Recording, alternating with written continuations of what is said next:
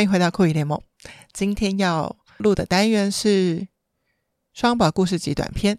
今天这一篇非常的有意思，因为通常酷姨去接双宝下课都是自己一个人去，然后选择一个想去玩的地方，跟他们分享一段时间。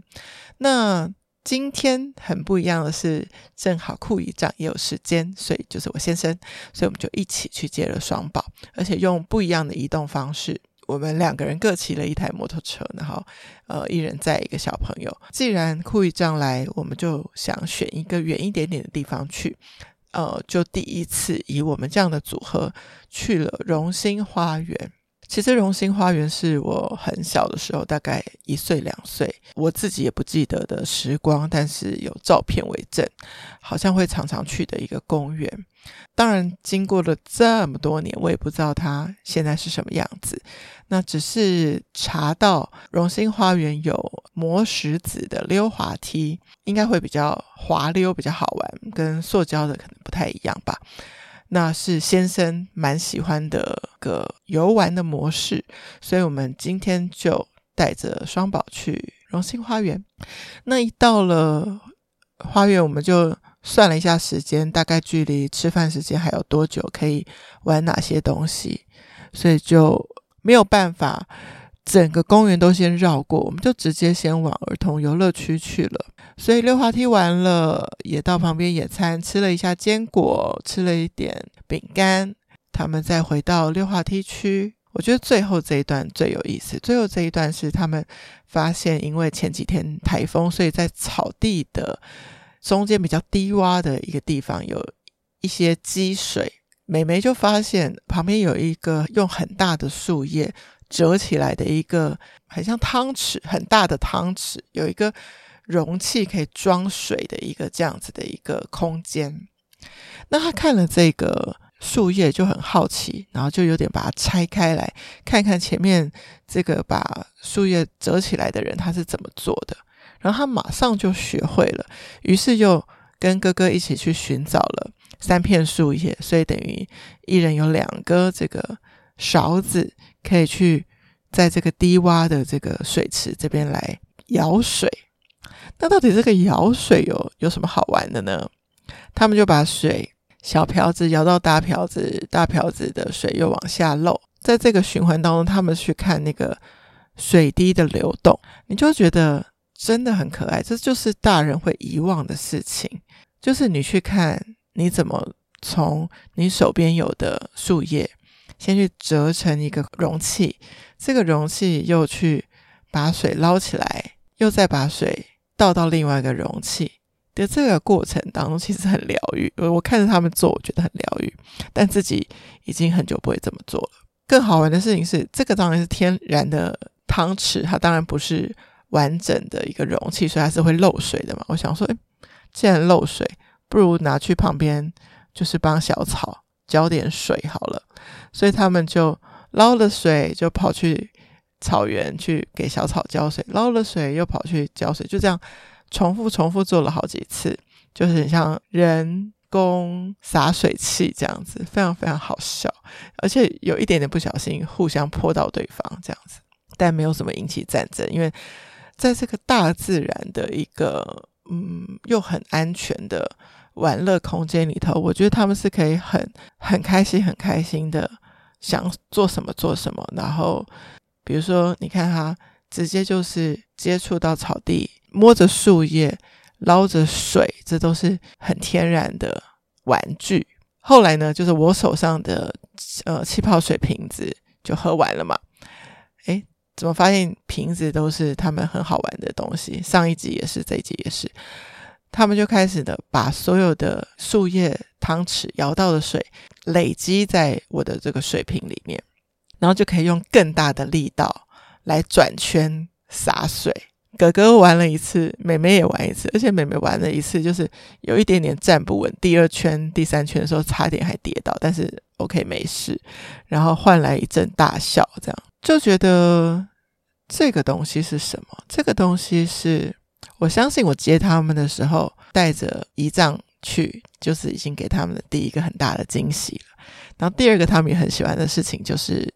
骑摩托车。那先生有摩托车，我们还需要找一辆 GoShare，但是很不顺利，连续两台都没有顺利的找到定位，所以就换了一个品牌 Waymo 来骑乘。这中间其实我觉得以大人的心态，就是天哪，找了车找了十几分钟都找不到，很浪费时间。但这时候妹妹跟我说，不会浪费时间呐，很像寻宝，很好玩。对我们来说，可能我们四点十五接到他们，应该是能够的话，就是四点，比如说半的时候，可以把书包放好，找到车子出发去玩。那玩到六点半吃饭，这样就是一个完整的时间。所以我们觉得没找到车这件事情就会很挫折。可是对于双宝来说，就是我们接到他的那一刻，他就已经开始玩了，包括。找这个共享机车的过程，对他来说也是在玩。我就觉得这个心态非常棒，就是能不能不要面对任何事情，有一点点不顺利就不开心，一点点不是照自己的想象就觉得生气。可能很多大人会这样子，很多你身边的人也会没事就给你来一个臭脸等等。但是能不能学像小孩，就是生活的每一个小细节都是乐趣，都是一个体会，都是一个既然大家在一起就共享的一个时间，所以做什么，而这件事情会如何发展，都没有一个制式的期待，于是乎也没有过去做的好不好的这个包袱，就在眼前解决它吧。把它当做闯关吧，来玩吧。这就是为什么酷姨从在职场到切换到自己做自由工作者，都会很希望一一直保有的一个双宝日。听起来可能是我帮忙照顾双宝一个晚上，其实就只有一个时段，因为晚餐也是会跟爸妈会合。也可能感觉这个时光，爸妈可以去喘个息。甚至加个班，或是如果我连晚餐的时间都带着他们的话，他们又多一点点的休息时间。但是对酷姨来说，这个双宝日有可能是整个生活一个礼拜遇到所有的工作，遇到所有的事情挫折，需要舒压的追剧等等都没有办法去相比的一个时光，因为孩子的心就是如此的自然单纯。不对你有任何的成见，他看酷姨做的每一件事都是好的，他看我做的每一个付出都是好的，也很撒娇，希望多跟我在一起的这个这份美好，就是我既然既不觉得有负担，不会觉得说哦，他们都想要找我，这样我很压力，完全没有，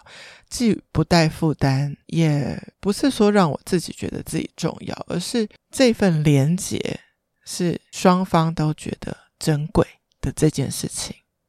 是非常非常美的，就可以把这个想到你所有的关系里，是不是都有这一份彼此的珍惜，跟彼此都觉得美好的这一件事。比如说，我有很多以前工作过的同事，后续都还会再联络，就是有这一份珍惜。以前的 team member，以前。当过我 podcast 的制作人，以前一起办过活动的伙伴，会从家乡寄一箱芒果给我，让我感受这个夏天的美好等等，就是这些珍惜，也是双宝教给我的很重要的功课。好，那我们继续期待跟双宝还会去哪里玩呢？然后这中间会有什么酷姨的体悟呢？继续期待双宝故事集短篇，也希望你们一直都喜欢酷姨联盟。我们下次见，拜拜。